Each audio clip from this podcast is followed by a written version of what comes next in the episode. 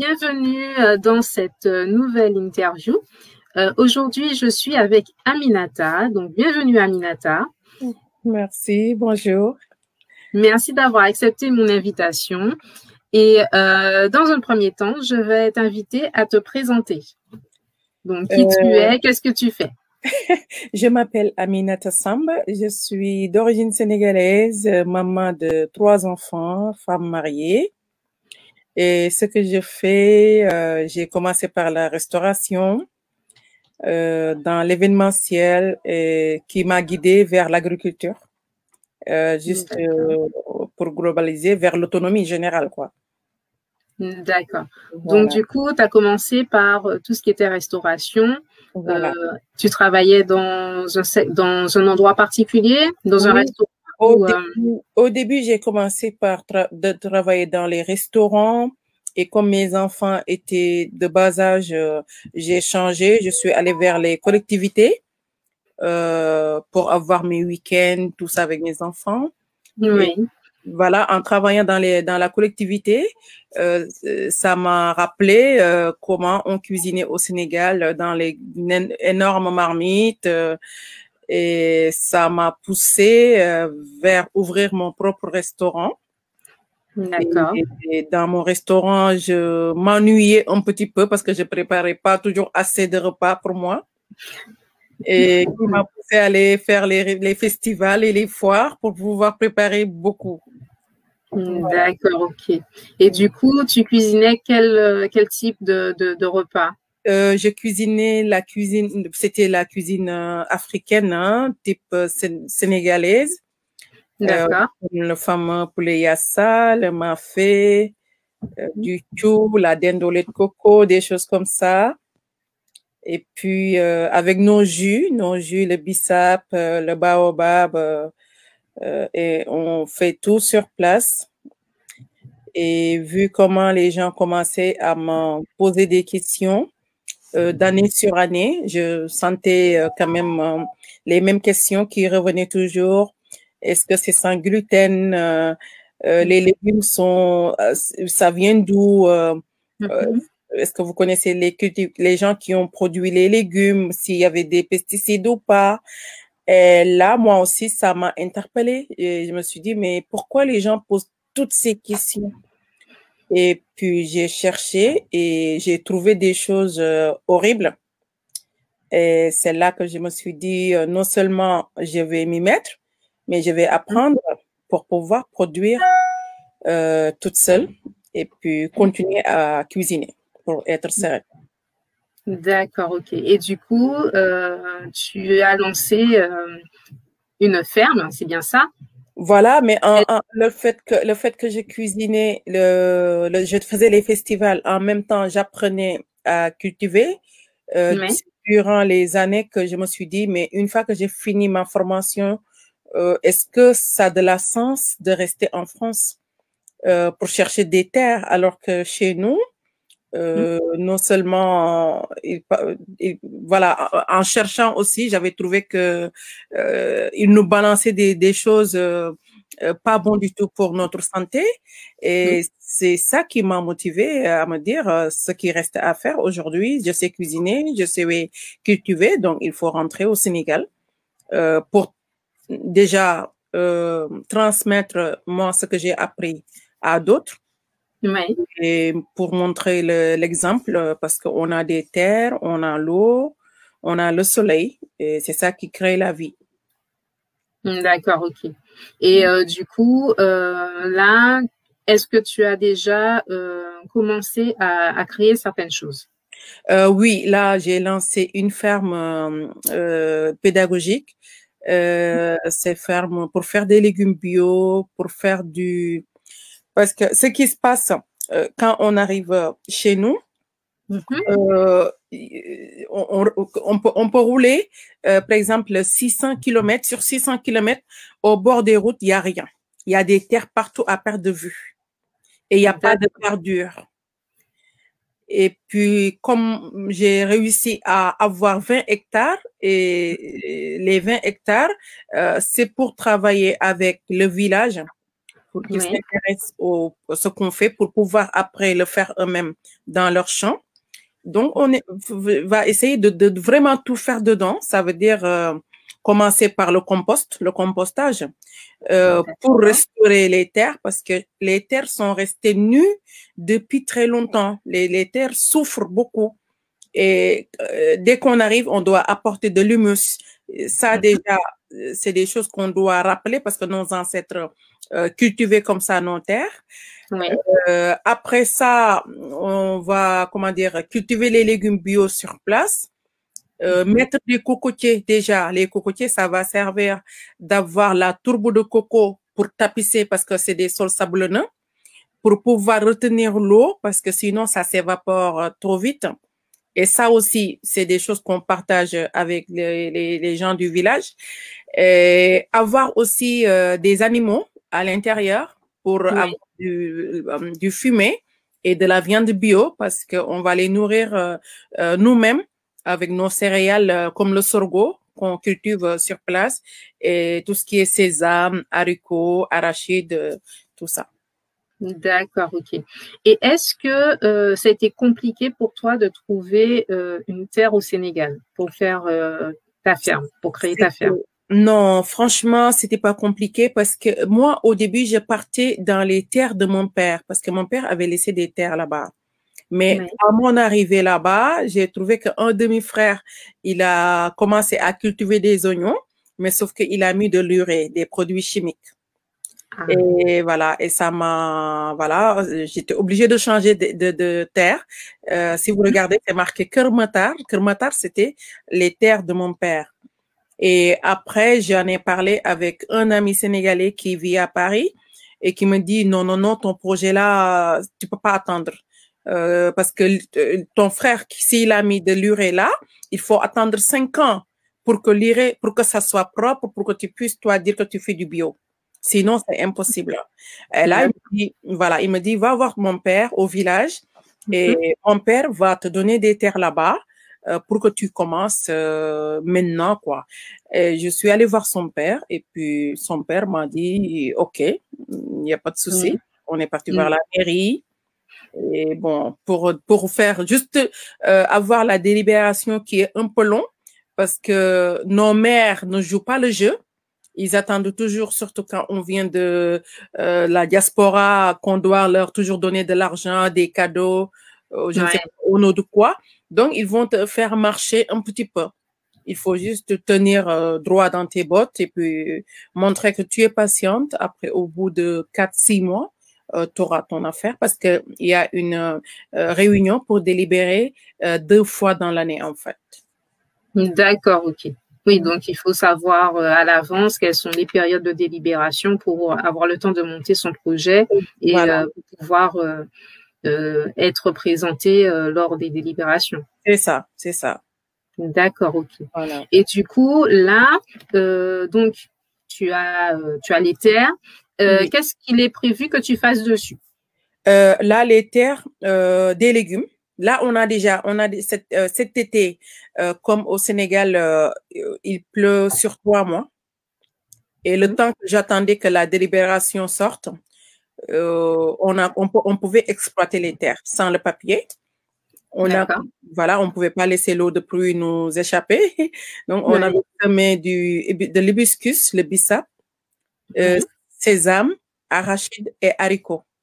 D'accord, ok. Et du coup, avec ces, euh, tout ce que tu as déjà planté, mm-hmm. est-ce que tu as déjà récolté déjà ah, oui, oui, oui, on a, on a, on a récolté euh, presque trois tonnes et demie d'haricots mm-hmm. Et on a récolté une tonne d'arachides. Et l'arachide n'était pas terrible parce que à la fin, la pluie, il n'y avait pas assez d'eau. D'accord, ok. le, forage, on n'a pas encore branché les pompes parce que les pompes sont dans mes conteneurs. Euh, ce qui fait qu'il fallait se contenter euh, de ce qu'il y avait comme eau, quoi. D'accord, ok. Et, du coup, on a eu beaucoup aussi. Ok. Et, et, tu revends directement au niveau du village ce que euh, tu récoltes? Non, pour le moment, on s'est dit on va pas le vendre tout de suite parce que vu la crise au Sénégal, euh, c'est compliqué. et comme moi, à mon retour, il nous faudra plus de monde parce qu'on a des multi-chapelles à monter sur place. Euh, donc, il faut d'abord pouvoir nourrir les gens qui vont bosser avec nous avant de vendre. Parce que si on vend, on peut après acheter plus cher. D'accord. Des choses qui se conservent dans la durée. D'accord. Donc là, tout ce qui va être produit euh, sur place, ce sera pour alimenter directement ben, les personnes qui travaillent dans la ferme. C'est ça. Euh, euh, et garder la semence pour pouvoir ressemer derrière une fois qu'on a l'eau. D'accord, ok. Et du coup, tu as parlé de conteneurs, donc je pense qu'on va expliquer un peu aux gens qu'est-ce qui se passe. Mhm. donc, en fait, là, actuellement, tu es en France. Oui. Ça. Et du coup, tu es venu pour du matériel. Oui, euh, parce que le matériel, les conteneurs, je l'avais chargé avant mon départ il y a un an. D'accord. Ah oui, ça fait un an quand même. voilà, les, les, trois conteneurs sont chargés, le tracteur est acheté. Oui. Et puis, euh, parce que je pouvais pas faire partir les conteneurs tant que j'avais pas le, le, papier du terrain, parce que je devrais aussi entamer ma démarche pour les terres de mon père, parce que ça aussi, il y avait pas les documents. Il fallait que ça soit à mon nom d'abord. D'accord. Et, avec ça, on va bénéficier de l'exonération de la douane oui. Euh, pour pouvoir amener les affaires sans payer la douane au Sénégal. D'accord, ok. Et du coup, euh, là, donc tes conteneurs sont toujours bloqués, si j'ai là, là, mes conteneurs sont bloqués parce que comme pour financer le projet, euh, je, je gagnais l'argent dans les festivals de musique. Hmm? Et cette année, avec la pandémie, zéro festival. et ça a rendu les choses euh, un peu difficiles.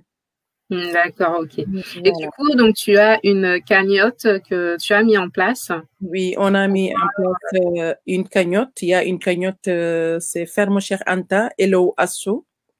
Oui, j'ai mis le lien directement là dans les commentaires. Et du coup, euh, cette cagnotte, ce sera justement pour financer le départ, en tout cas, de, ces conteneurs pour que ça puisse arriver jusqu'au Sénégal. C'est ça, c'est pour acheminer le matériel parce qu'il faut savoir que au Sénégal, euh, je pense que même le râteau, on n'a pas le droit de le fabriquer nous-mêmes.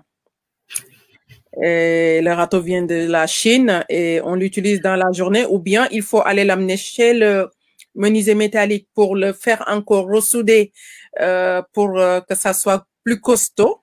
Et on va payer, si on l'achète à 2000 francs CFA, on va payer 2000 francs CFA pour le renforcer. Euh, sinon, en fin de journée, le bateau, le, le râteau, c'est perdu, quoi. Ça se casse, en fait. D'accord, ok. avec du fer qui est, avec de l'alliage, quoi. C'est pas avec du vrai fer. Ouais. Voilà. ils utilisent des matériaux qui sont euh, moins euh, denses et du coup, ça, dure moins longtemps. Donc, euh, quand on a beaucoup d'activités à faire avec certains matériaux, c'est vrai que c'est pas l'idéal. Voilà, mais le, le râteau, c'est le plus petit du matériel qu'on a besoin dans une ferme.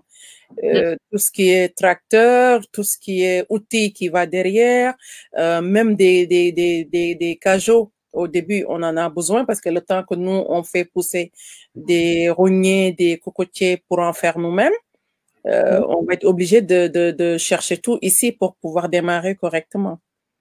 Hmm, d'accord, ok.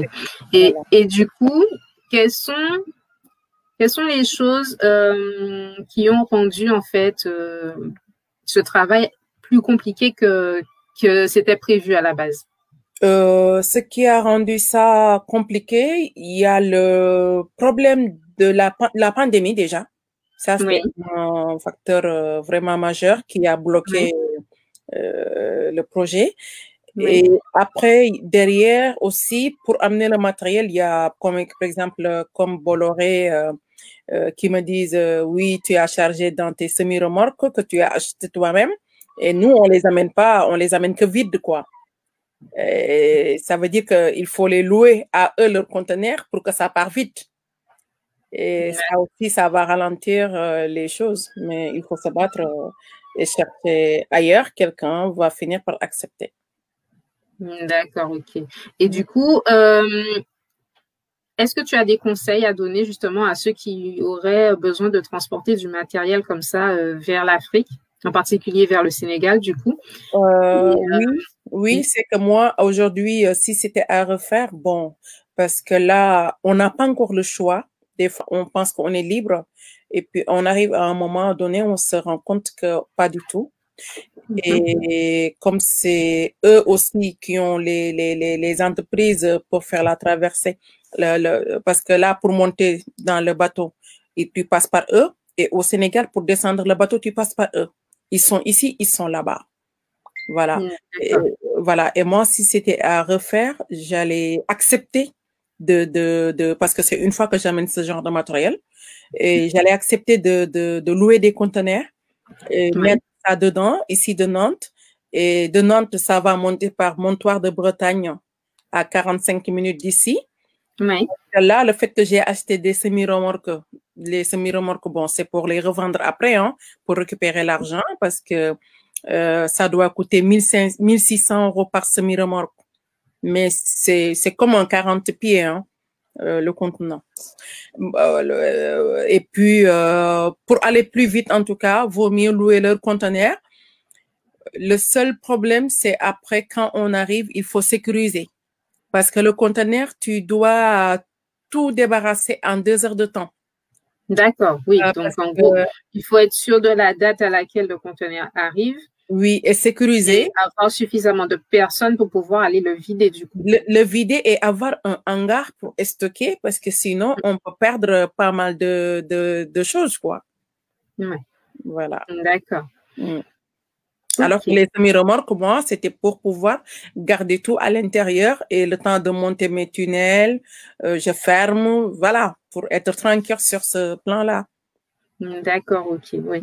Et du coup, est-ce que tu peux nous parler un peu euh, du coup de, la vie en général au Sénégal? Parce que euh, moi, je suis des mhm. Antilles. Oui. Il y a beaucoup de personnes qui nous suivent qui sont aussi des Antilles et il y en a aussi en, en, France. Est-ce que mhm. tu peux nous expliquer comment on vit là-bas? Euh, Au Sénégal, on peut vivre de manière simple si on le veut. Mhm. Euh, bon, la vie, elle est un peu chère pour certaines personnes, mais moi, quand je suis pas là-bas, je dis pas que la vie, elle est chère parce que hum, je j'essaye pas de vivre comme quelqu'un qui est en Europe. Euh, parce qu'il faut savoir qu'au Sénégal, le, le, CIMIC est à, comment dire, même pas 80 euros, le CIMIC. D'accord, oui. Voilà. Et, et, après, quand on voit qu'il y a des centres commerciaux euh, qui, qui, qui, qui, qui vendent leurs produits même plus cher que la France, et il y a certaines Sénégalaises qui cherchent à vouloir euh, faire leurs courses là-bas, évidemment, ça va être compliqué pour eux. Euh, et, et c'est quand même un pays qui est accueillant. Euh, il n'y a pas de problème de guerre, c'est stable sur ce niveau-là. Parce qu'au Sénégal, on a des il y a les confréries, peut-être euh, beaucoup de gens disent que c'est à cause de ça. Euh, il y a les Mourides, il y a les Tidianes, il y a les Hadr, il y a les Layen et il y a les Nyassen. Et toutes ces confréries-là, c'est des musulmans. Et il y a, comment dire, 5% euh, de la population qui sont chrétiens. Il y a des animistes aussi au Sénégal. Bon, les Adiens ne veulent même pas dire animistes, il y a des kémites. C'est les kémites, eux, ils les surnomment des animistes, en fait. je suis une kémite, donc euh, j'en fais partie. Hmm, d'accord, ok. voilà. Après, bon, après, dans, c'est un pays où quand même on te regarde pas, on te juge pas selon euh, l'essentiel. Tu vis ce que tu, ta vie. Oui puis tu respectes les autres. Euh, après, il y a, y a aucun problème. Mm-hmm. Les lois, pour, pour les loyers aussi, si on cherche pas à habiter à Dakar, au lieu de prendre une maison euh, location à Dakar, vaut mieux acheter une maison dans un village parce que ça va être peut-être euh, le prix de la maison va représenter juste deux mois de loyer à Dakar. Ah oui, d'accord. Voilà et, dans les villages, euh, euh, c'est là où on doit aller pour développer parce que c'est là où les Européens vont aujourd'hui pour accaparer nos terres. D'accord, ok. Voilà. Et là, euh, là, par rapport à l'emplacement de ta terre, parce que d'après ce que j'ai compris, toi, tu es entouré de d'autres personnes. Oui, mais je suis entourée plus par des Australiens, des Français, hein, que des Sénégalais hein, et des Indiens. D'accord, ok. Donc du coup, euh, ben, si nous, euh, depuis euh, bah, soit la France ou la Guadeloupe, si on veut venir s'installer au Sénégal, comment ça se passe? Il faut juste écrire un courrier. Mm-hmm. il faut écrire un courrier et puis arriver à la mairie là-bas. Comme moi, je suis déjà là-bas, je peux aller vous présenter le chef de village. Oui et puis aller à la mairie aussi, parce que y a des, les, terres sont là-bas. Et tu nous as dit, il y a beaucoup de terres. il y a euh, beaucoup de terres. Et comment les, les, Français, ils arrivent, on leur donne 5000 euh, 5000 mètres, euh, hectares de terre. et pourquoi pas nous, je pense qu'on a plus ce droit-là de demander les terres. D'accord, ok. Et du coup, au niveau de la réglementation au Sénégal, est-ce qu'il y a des taxes particulières que tu payes après euh, par rapport à l'acquisition de tes terres? Oui, ça, c'est les, les, taxes foncières. D'accord. Donc, les, taxes comme, comme, en France, c'est les, mêmes genres de taxes qu'on a. Voilà. Et les taxes foncières, on les paye une fois qu'on a le bail. Par exemple, si on a juste la délibération, on peut exploiter les terres sur deux ans, trois ans, être sûr d'abord avant de demander le bail, parce que le bail va permettre d'avoir des crédits, des choses comme ça. Mais au début, début aussi, je ne conseille pas hum, de prendre des crédits au Sénégal parce que les taux sont énormes. D'accord. Peut monter de 17% facilement. Et, il faudrait mieux prendre des crédits, dans, soit par exemple en France ou euh, dans ah d'autres pays qui sont un ah. peu plus. Euh, oui, c'est plus simple. Ah oui, oui, oui. si c'est possible, c'est beaucoup plus simple. Ça n'a rien à voir. D'accord, ok.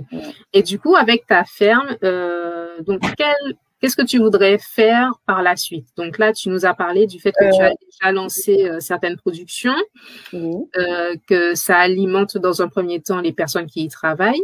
Et par la suite, quelle, est, quelle serait l'évolution? Par la suite, l'évolution, c'est pouvoir embaucher plus de jeunes qui tentent à prendre les pirogues pour faire la traversée de la Méditerranée. Et la moitié n'arrive pas, ils restent dans l'océan ça veut dire euh, à Kess. Kess, c'est la région la plus vaste du Sénégal.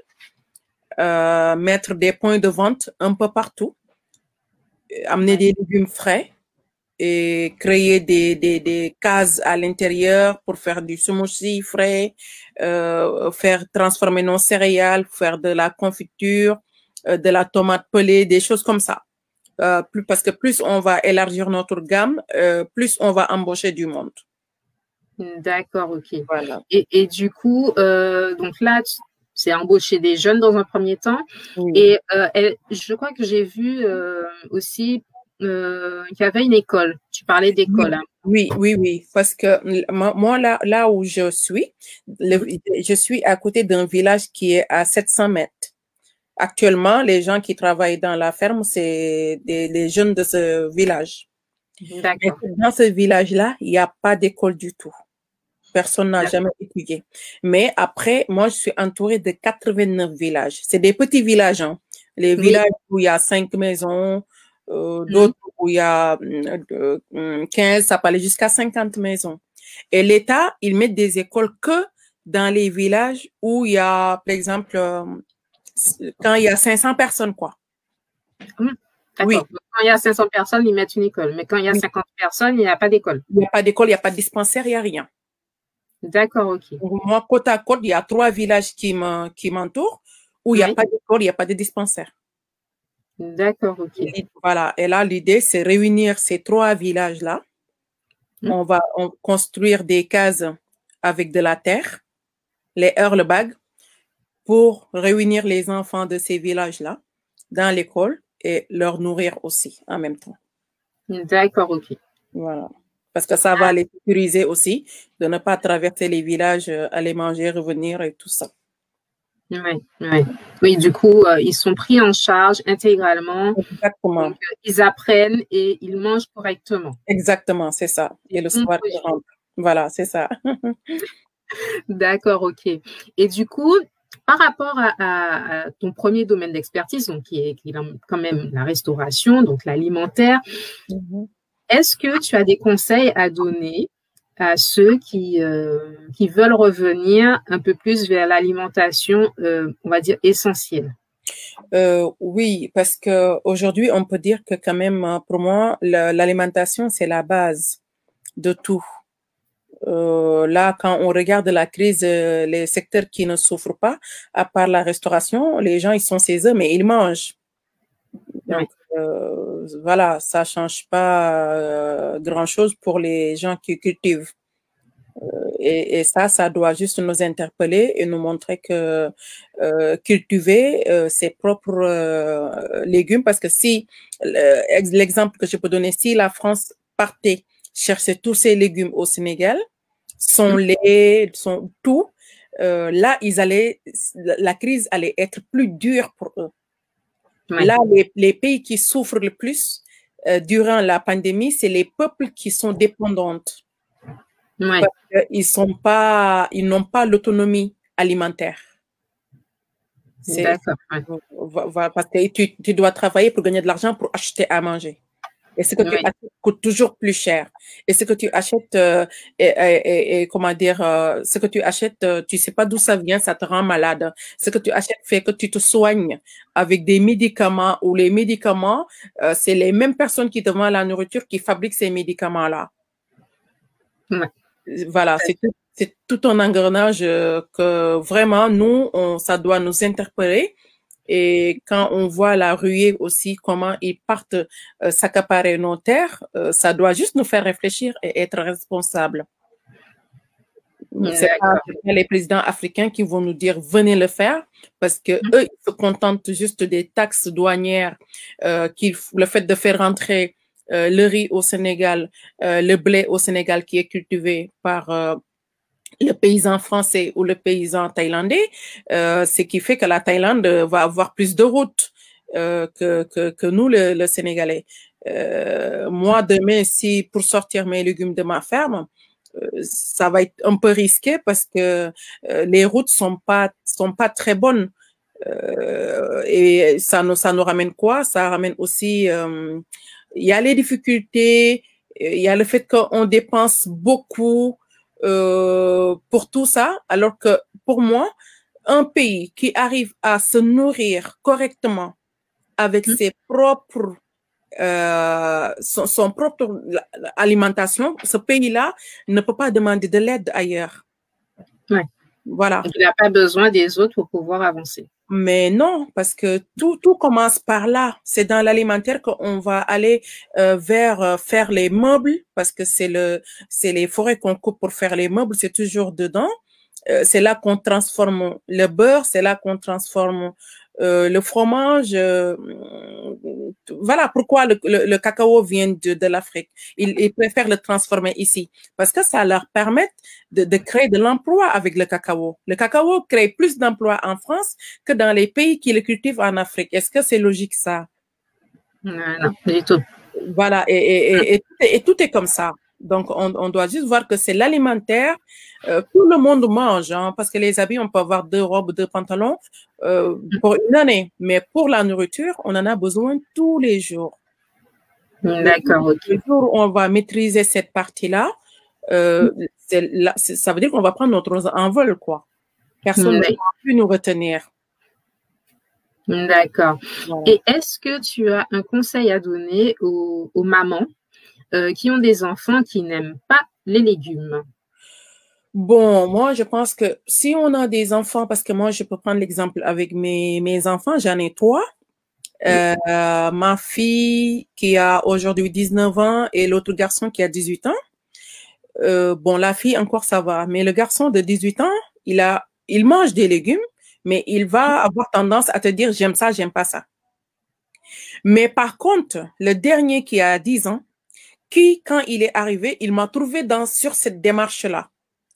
Ça veut dire que psychologiquement, quand je le portais, j'étais j'étais connectée déjà. Et lui aussi, il s'est connecté dans mon ventre.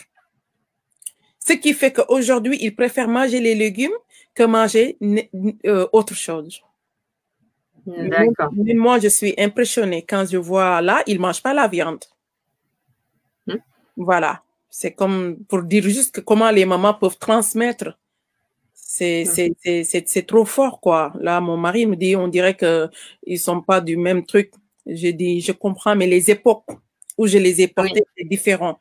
Quand je portais les autres, je partais faire mes courses avec mes caddies comme une folle dans les Auchan, les Leclerc et tout ça. Mm. Euh, remplir avec des produits de, voilà, je ne sais pas où, je cherchais pas à savoir.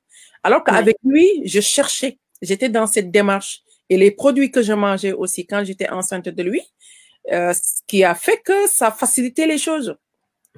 C'est ça. D'accord, ok. Mm. Est-ce que euh, tu as certains produits euh, que tu recommanderais plus que d'autres au niveau de l'alimentation? Oui, parce que les, les, produits, excusez-moi, hmm? excuse. non, non, oui, oui, je suis en live là. Excusez-moi. Oh ils m'ont coupé. C'est en direct. Aïe, aïe, aïe. Non, aïe, aïe, aïe. Les produits, hmm? les, c'était quoi la question même? Oui, euh, les produits que tu conseillerais euh, ben, dans l'alimentation. Euh, oui, parce que pour moi, pour moi, l'alimentation et l'habillement, c'est la même chose. Ça reflète qui, ça reflète qui on est.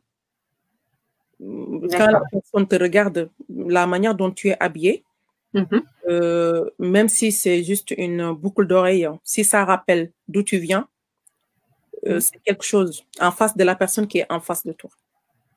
Et l'alimentation, c'est la même chose. Quand quelqu'un vient chez toi, comment tu cuisines, comment tu manges, euh, même les ustensiles, tout ça doit rappeler qui tu es. Ça, ça, ça doit montrer notre personnalité et, et rappeler notre identité aussi. Euh, qui fait que moi aujourd'hui, on me dit l'huile d'olive, l'huile d'olive, tout le monde parle de l'huile d'olive.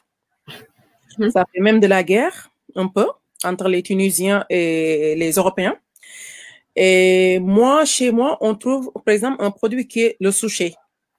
Le souché, c'est la noix tigrée. Et la noix, la noix tigrée, on fait les recherches, on trouve, euh, il est mille fois meilleur que l'huile d'olive. Et pourquoi pas, aujourd'hui, la noix tigrée, on le vend à 1 litre 56 euros. Ça veut dire que euh, oui, parce que c'est pas très, c'est pas répandu. Oui. Ça, reste un produit euh, euh, chic, rare, mais pour qui? Pour les Européens qui ont les moyens. Alors que ça pousse chez nous. Ça veut dire que ça, c'est une porte pour quelqu'un d'aller se lancer euh, pour exploiter cette filière. Pousser nos agriculteurs, leur dire, par exemple, cultiver de la noix tigrée, nous, on est là, on va transformer ça mm. pour le vendre ailleurs. Euh, notre huile de palme qu'on dénigre partout, euh, qu'on nous dit que, OK, l'huile de palme n'est pas bon. Euh, maintenant, ils disent que dans les euh, de chocolat à tartiner, euh, ils vont mettre de l'huile de tournesol et tout ça, c'est pour euh, dire que l'huile de tournesol nous appartient. Mais par contre, on va chercher du beurre de cacao pour hmm. avoir la texture compacte. Vous voyez? Et c'est à nous de résister. C'est à hmm. nous de résister. De, Après, mhm. Après euh, d'après ce que j'ai compris, il y a plusieurs huiles de palme. Non, non, non, non. c'est la même. C'est la même, sauf que euh, l'huile de palme, quand c'est blanc, mhm. c'est parce que c'est raffiné et hydrogéné. D'accord. Le fait de le raffiner, euh, c'est ça qui fait que l'huile de palme euh, devient mauvais parce qu'ils le font avec des produits chimiques pour le rendre blanche. Pour que ça puisse passer comme du beurre pour faire de la friture, des choses comme ça. Alors que si on, on la garde rouge. On la garde rouge chez nous, moi, depuis toute petite, on s'est toujours soigné avec l'huile de palme. D'accord. Est-ce que tu peux justement euh, développer ce point-là sur l'huile de palme rouge? Parce que du coup, euh, j'ai reçu des questions euh, par rapport à ça.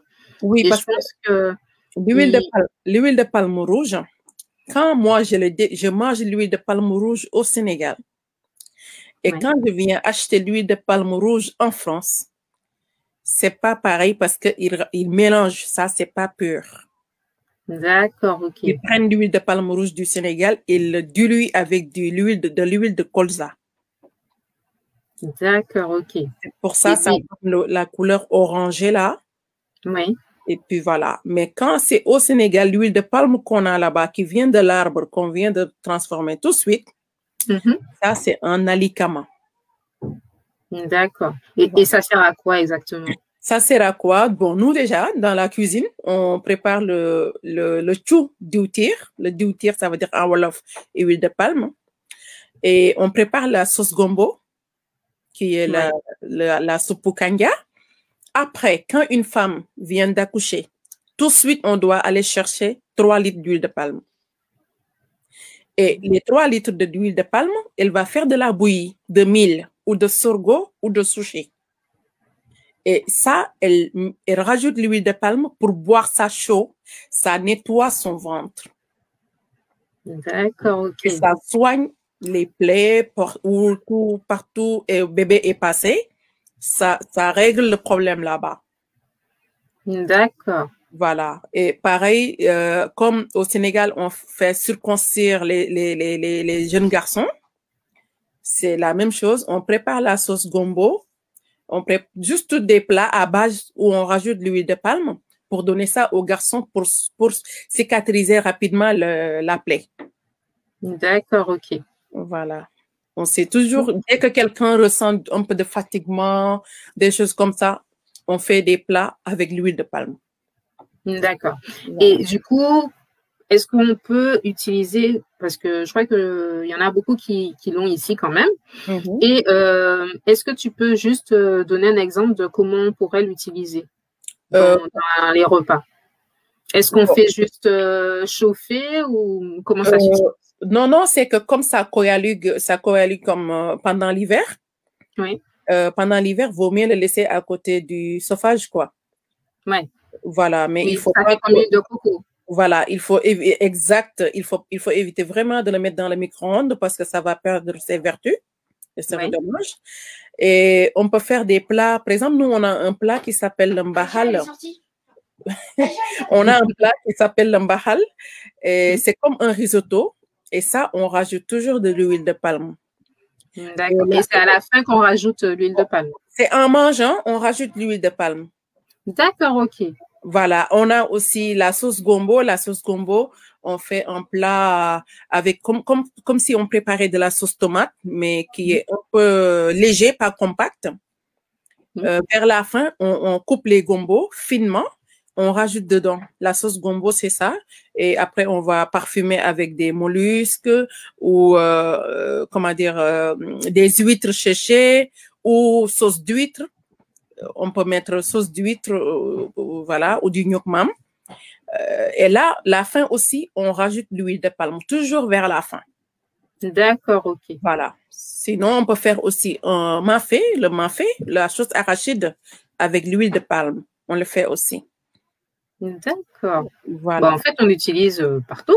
Ah, on l'utilise beaucoup, beaucoup, beaucoup euh, au Sénégal. Là. Voilà. Parce qu'on a des D'accord. palmiers partout, parce que euh, il y a le vin, de, le vin de palme aussi, parce que dans l'arbre, on récupère le vin, Oui.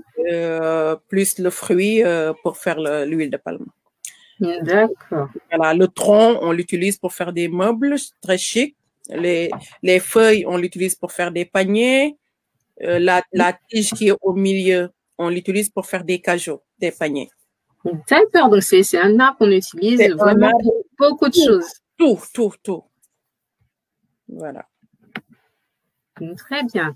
Est-ce que euh, tu as des conseils à donner à des femmes qui ont des projets mais qui n'osent pas euh, se lancer? Bon, euh, ce que je peux dire, c'est que c'est jamais facile. C'est jamais facile, mais à un moment donné, je préfère aller vers quelque chose qui est difficile, mais où je vais me sentir plus libre et qui va donner de l'espoir à long terme que de rester à travailler quelque part où je j'aime pas le travail, je le fais malgré moi, juste pour Mm. survivre et qui va apporter rien du tout aux autres. Et, hum, à la longue, ça peut atteindre la personne psychologiquement et après, ça va donner que des regrets. Ouais. Donc, il faut se lancer, il faut toujours se lancer. Mhm. Sinon, si on ne peut pas se lancer seul, euh, il faut tendre la main à d'autres personnes euh, associées même s'il le faut, se lancer avec quelqu'un d'abord et après, une fois les ailes, chacun peut aller de son côté ou rester ensemble. Très, très bien. OK.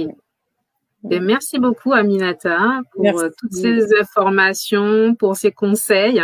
Euh, je rappelle que j'ai mis en commentaire le lien de la cagnotte, donc n'hésitez pas à aller euh, regarder et à faire ben, des dons, du coup, parce que Aminata a besoin de nous aussi pour, pour pouvoir transporter son matériel jusqu'au Sénégal. Et euh, du coup, euh, ce serait vraiment intéressant de pouvoir euh, continuer à voir l'évolution de la ferme. Donc, j'espère qu'on aura des photos. Salut Gladys qui vient d'arriver.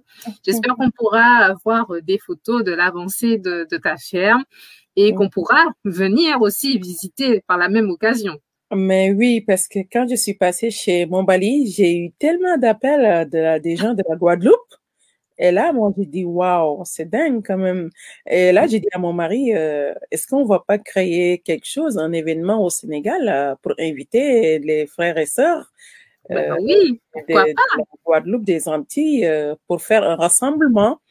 pour voir ce qui est possible à faire dans le, au Sénégal ou même ailleurs, parce que l'Afrique aujourd'hui, c'est un gâteau que les gens nous devancent pour manger leur part.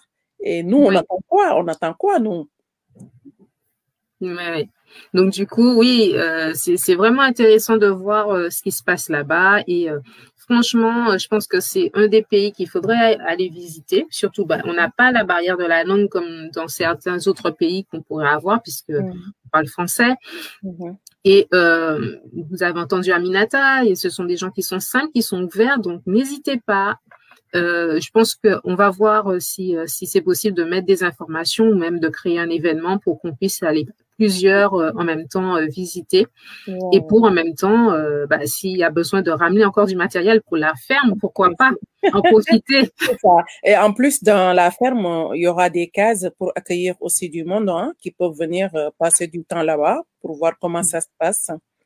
Et, puis euh, des besoins de woofer aussi, les gens qui veulent partager leur, leur savoir-faire. Et il faut ne rien négliger, hein, parce que même la personne qui savent euh, faire des paniers, euh, on en a besoin. La, la personne qui peut. Tout, le monde a son expertise et voilà, voilà, voilà. On peut tous apporter notre pierre à l'édifice. Exactement, voilà, c'est ça. Ben, merci beaucoup, Aminata. Bon, bah, je vous dis à bientôt avec euh, une nouvelle invitée. Et euh, juste pour information, je suis en train de mettre au fur et à mesure les vidéos sur une nouvelle plateforme. Donc, euh, je vous mettrai au fur et à mesure les liens. donc, donc voilà. Et merci à ceux qui auront regardé du coup cette interview. Et je vous dis à bientôt avec une nouvelle invitée. Merci. Bye bye. Bye